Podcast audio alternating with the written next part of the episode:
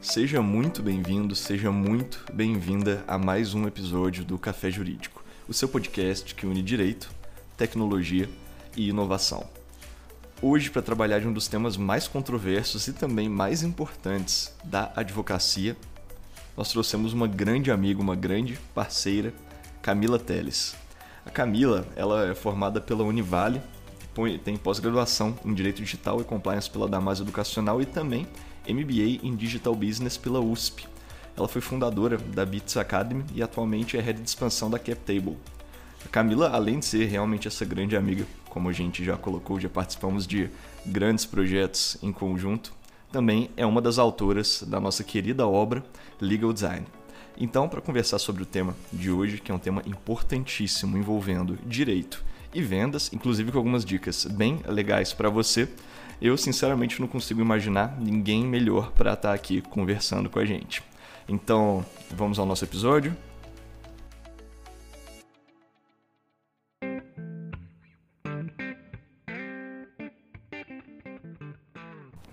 Como me vender na advocacia? Esse pode ser um dos maiores tabus enfrentados no nosso meio, porque não é uma coisa que nós aprendemos na faculdade, inclusive também não é estimulado no nosso meio. Não é culpa da OAB, não é culpa nossa. Isso veio inclusive da inspiração da advocacia brasileira, que foi inspirado no modelo francês, que vê a advocacia como um modelo intelectual. Mas isso não muda o fato de que nós temos que ter o nosso ganha-pão, não é? A gente está aqui na advocacia para prosperar, para trazer a justiça a todos, mas também para fazer da nossa vida o melhor que ela possa ser.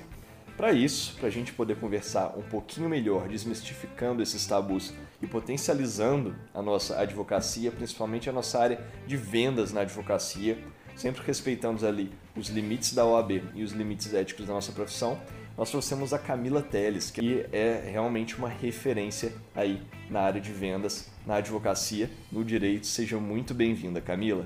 É um prazer estar aqui com vocês. Muito obrigada pelo convite. Estou bem animada para compartilhar um pouco da minha história, das minhas experiências, trocar essa ideia com todos vocês. Legal, Camila, para a gente começar aqui o nosso episódio, né, já começar trazendo um conteúdo bem legal aí para o nosso ouvinte, vamos trocar uma ideia sobre a entrada, o ingresso dessa inovação na advocacia tradicional, na advocacia conservadora, né?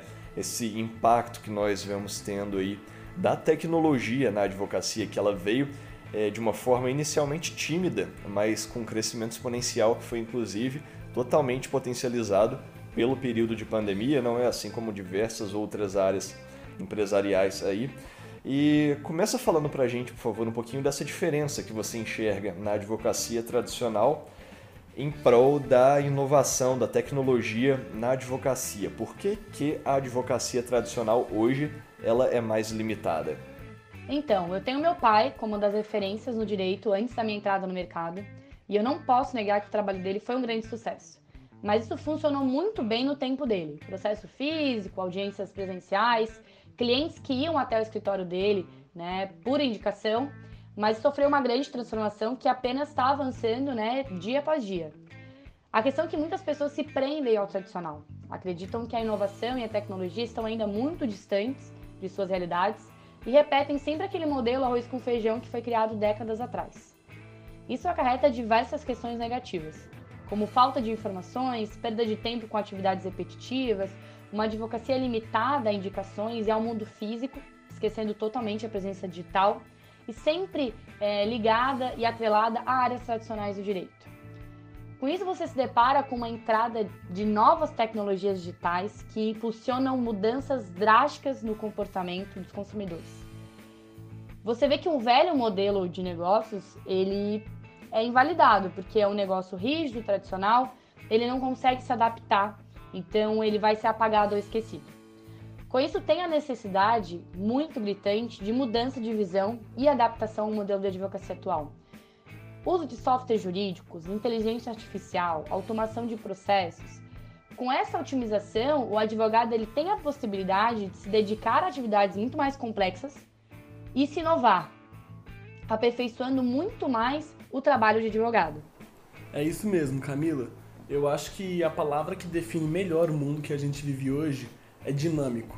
o mundo que a gente vive hoje não para, ele tem constante mudança, constante, às vezes melhoria, às vezes não.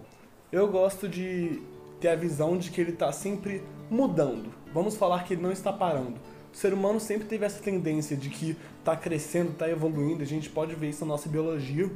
Então eu falo que quem está parado não está estagnado, está morrendo. Para você sobreviver, para você crescer e prosperar, você precisa estar tá em constante evolução. E casa exatamente com isso que você falou, de que o advogado precisa estar tá melhorando. Hoje em dia ele não pode somente estudar a área do direito.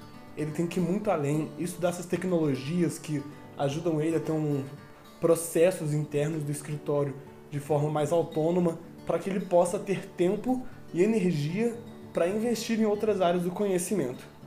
E é exatamente isso que eu quero perguntar para você agora. Quais habilidades você julga necessária para que um profissional do futuro tenha sucesso? E quais as diferenças você vê no presente? Ou seja, o que, que ele precisa mudar, o que, que ele precisa evoluir e crescer? E o que, que um advogado com visão de consultor de negócios precisa desenvolver de forma interna para também crescer nesse mercado que a gente vê que não para de mudar? Com toda essa tecnologia e inovações, o advogado precisa enxergar como isso reflete na sua atuação adotar uma postura que seja adequada e com isso desenvolver habilidades e competências que atendam a essas necessidades. O fato é que pouco se discute sobre as habilidades e competências do profissional no mercado. Sempre olhamos para a questão da formação, cursos, especializações. A questão é que a gente precisa se adaptar e, em muitos casos, mudar. E aí estamos deixando de lado a zona de conforto e entrando em um ambiente muito novo e desconhecido por muitos. Como empreendedora, eu encaro e estou encarando diariamente muitos desafios que eu não aprendi estudando direito civil ou penal. Eu me deparo com uma série de áreas que precisava conhecer para estar atuando no mercado. Entender sobre gestão de pessoas no momento de coordenar equipes, inteligência emocional para ter controle em situações complicadas, negociação para entender o cenário do meu cliente e me ajustar, experiência do usuário, entre outros temas tão relevantes no cenário atual. Além disso, matérias que antes não constavam na grade do curso, como uso de dados na era digital, inteligência artificial no judiciário, criptomoedas, herança digital.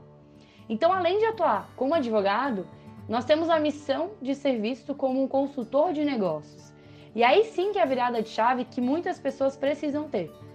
E para isso, eu me refiro a outra competência que para mim é a chave de muitas portas: a criatividade saber como cruzar informações e referências e apresentar assim soluções inovadoras.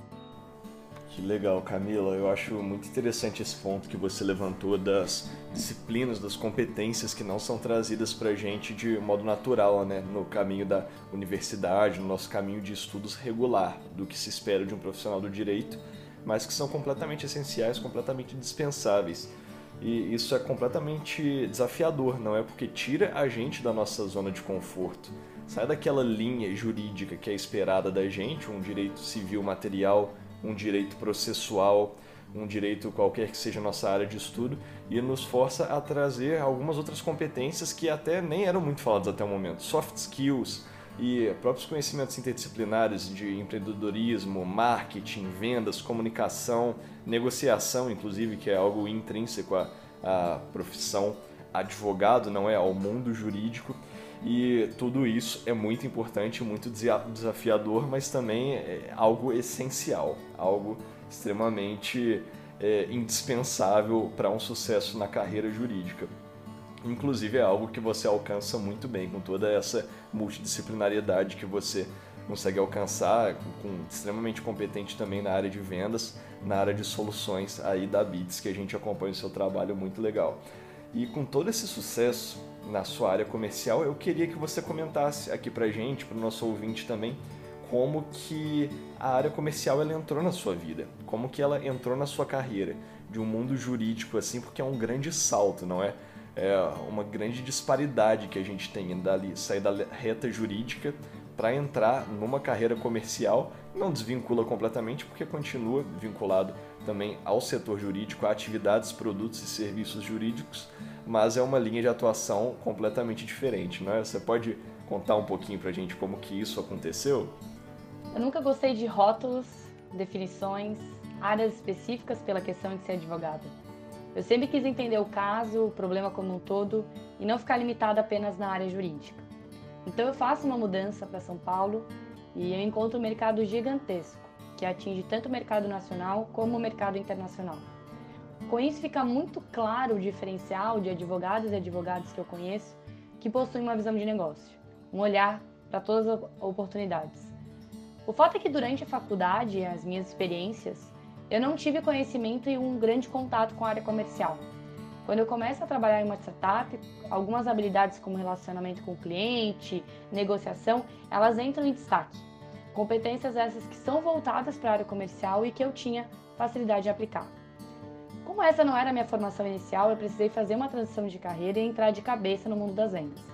Entender técnicas, compreender as fases, aperfeiçoar a minha atuação. Entrei na área de vendas e hoje sou diretora comercial da Bits, cargo esse que já tive a grande felicidade de atuar com pequenas, médias e grandes marcas dentro do Brasil e fora. A questão é que todos nós nos vendemos a toda hora. Quando você se posiciona sobre uma questão, atende uma ligação, engaja, curtindo ou comentando nas redes sociais, suas conversas por mensagem. O ponto é como você utiliza isso a seu favor, como você vende a sua ideia.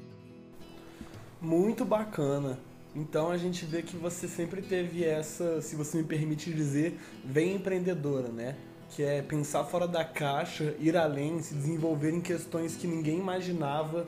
Isso sempre em busca da inovação e do seu crescimento tanto pessoal quanto profissional. Isso eu acho muito bacana em você.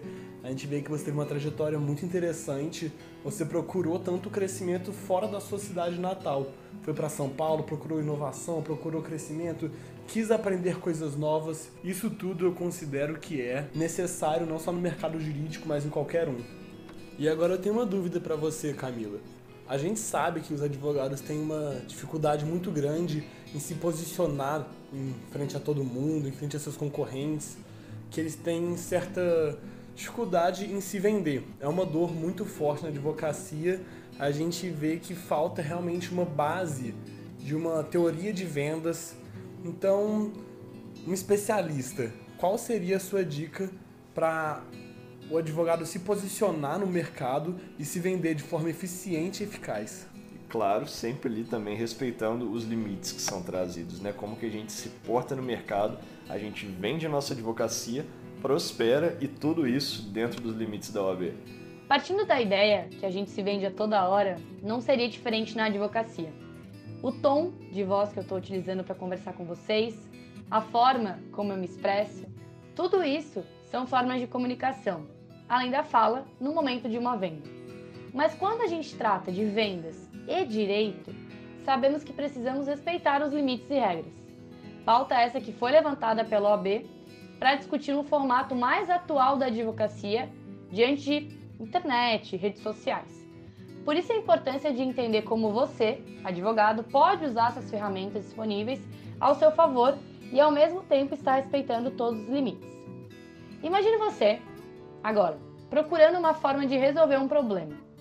Você discute com seus amigos, colegas de profissão ou procura na internet possíveis soluções, materiais de apoio e assim encontra empresas ou pessoas que podem resolver essa questão. Esse é o mesmo raciocínio que um cliente faz ao procurar o seu serviço.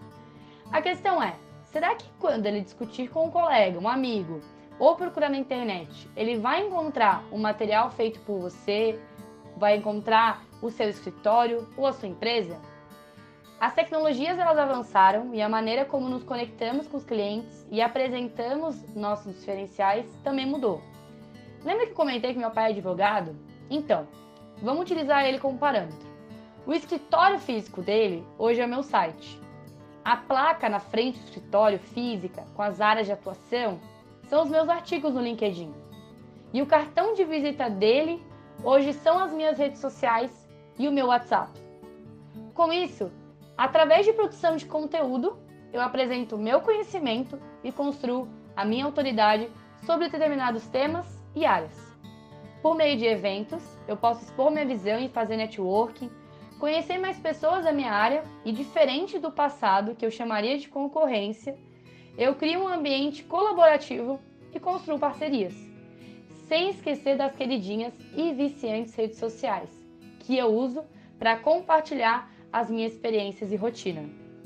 Que legal, Camila. Gostei muito, me identifiquei muito realmente com essa analogia que você fez, esse contraste aí entre os escritores do passado e os escritores do futuro. Agora, né, que já são os escritores do presente, esses escritores do futuro, que a gente já vê aí algo que era completamente inovador. A gente acompanhou as notícias do primeiro escritório 100% virtual e agora nada mais é do que uma tendência, né? A gente vê a cada vez mais escritórios aí inteiros que eram totalmente físicos sendo encaminhados e virando 100% virtuais. Inclusive grandes escritórios de São Paulo que eram prédios inteiros, é, tendo essa tendência de se transformar para o virtual e a gente vê que realmente a transformação digital é algo inevitável. E junto com essa inevitabilidade da transformação digital, a gente tem um outro contraste interessante também entre o clássico e o novo, o tradicional e o digital, que é essa nova geração de líderes que a gente tem, não é? Esses líderes cada vez mais jovens, os millennials que a gente tem aí na, no mercado de trabalho agora. Então você, como diretora da área comercial, como sócia, aí como essa nossa grande amiga parceira da Bits, queria entender um pouco sua visão sobre essa nova geração de líderes que a gente tem entrando no mercado de trabalho, como que está essa relação vinculada aí direto à nossa advocacia, à nossa prática jurídica diária. Bom, cada dia que passa eu encontro CEOs e diretoras mais jovens. Os cabelos brancos, as marcas de expressões, elas já não se tornam um sinônimo de liderança. A idade, que antes era um fator crucial em um plano de carreira, hoje ela está abrindo cada vez mais espaço para jovens que estão dominando as tendências e que ainda não saíram nem da casa dos pais. O grande problema é que hoje essas gerações se encontram em uma mesma reunião, discutem o mesmo caso e muitas vezes seguem estilos e têm experiências muito distantes. Assim, existe uma falha na comunicação que pode ser uma grande catástrofe em alguns casos. Por isso, a grande necessidade de compreender todas as gerações e, claro, em especial, a última geração, geração Z, que nasce no século 21 e hoje no mundo representa mais de um terço da população mundial. Eles estarão assumindo os principais cargos, serão os tomadores de decisões, e eu, para continuar bem o meu negócio, eu preciso me comunicar bem com eles. Um exemplo simples: eu, com 25 anos, já sou da geração passada, geração dos milênios. Eu cresci com o telefone fixo dentro de casa, usava internet de escada, e hoje, com os meus sobrinhos de 3 anos de idade, a internet está na mão deles e o smartphone. Isso é claro que vai refletir um comportamento que quer as respostas mais rápidas, sem muita enrolação que é pesquisar na internet, encontrar um vídeo e resolver o problema deles. E por que acompanhar eles? Eu preciso estar por dentro das tendências, eu preciso me comunicar com essa geração e com as demais, e diretamente, se eu surfo na mesma onda que eles, eu me torno autoridade e sigo competitivo no mercado. Dá pra ver que você tá atenta a todas as formas de consumir conteúdo, né? Eu falo isso porque não tá só no nosso Instagram diariamente bombardeando a nossa vista, mas também observar o mundo à nossa volta. Você falou aí que, olha, parentes, primos mais novos. Qual que é a importância de olhar essas pessoas mais novas? A gente está entendendo a realidade delas, que logicamente não pode comparar com a realidade que a gente viveu e a gente vive. O que eu quero dizer é que nossos pais tiveram uma realidade, nós temos outras e os mais jovens têm uma realidade completamente diferente até da nossa. E é importante a gente saber o que que se passa na cabeça de cada um desses três dessas três épocas para que a gente possa entender como que a gente vai conversar de uma forma mais efetiva com ela. Então, Camilo, eu queria ver com você quais que são as vantagens da mudança e de não ser convencional. Ou seja, o que você diz ser a vantagem de ter essa mentalidade aberta e não ficar dentro da caixa, pensar fora dela. O que que vai te trazer de melhor para mim ter essa visão? Bom, entendemos que depois de todas essas discussões, como o mundo dos negócios está mudando, a advocacia não é mais a mesma e é fundamental acompanhar todo esse movimento. O conhecimento que eu tive na faculdade já está boa parte desatualizado e eu preciso demonstrar o meu diferencial. Hoje, com quase um milhão de advogados, eu não quero ser apenas mais uma. E aí eu vou atrás de assuntos e temas que atingem a economia global setores que estão em alta e como eu posso atuar auxiliando os meus clientes. Com isso, eu aprendi diversos temas e entrei em áreas que eu nunca me imaginei. Lógica de programação. Não, eu não vou sair por aí programando e desenvolvendo aplicativos, sites, mas eu preciso entender a lógica desse mundo para oferecer soluções. Eu penso na experiência do cliente e como eu posso facilitar a minha escrita quando eu estou desenvolvendo documentos jurídicos. E assim eu aplico o legal design.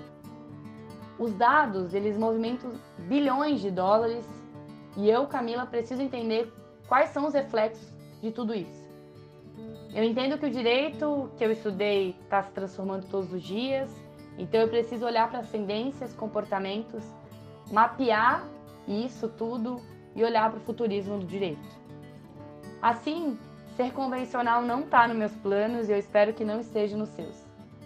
Mudar pode ser opcional, mas se adaptar não. Abraçar a tecnologia e a inovação é uma forma de você surfar nessa grande onda. Bom, muito obrigada pelo convite, pessoal. Estou muito feliz estar conversando aqui com vocês e até uma próxima.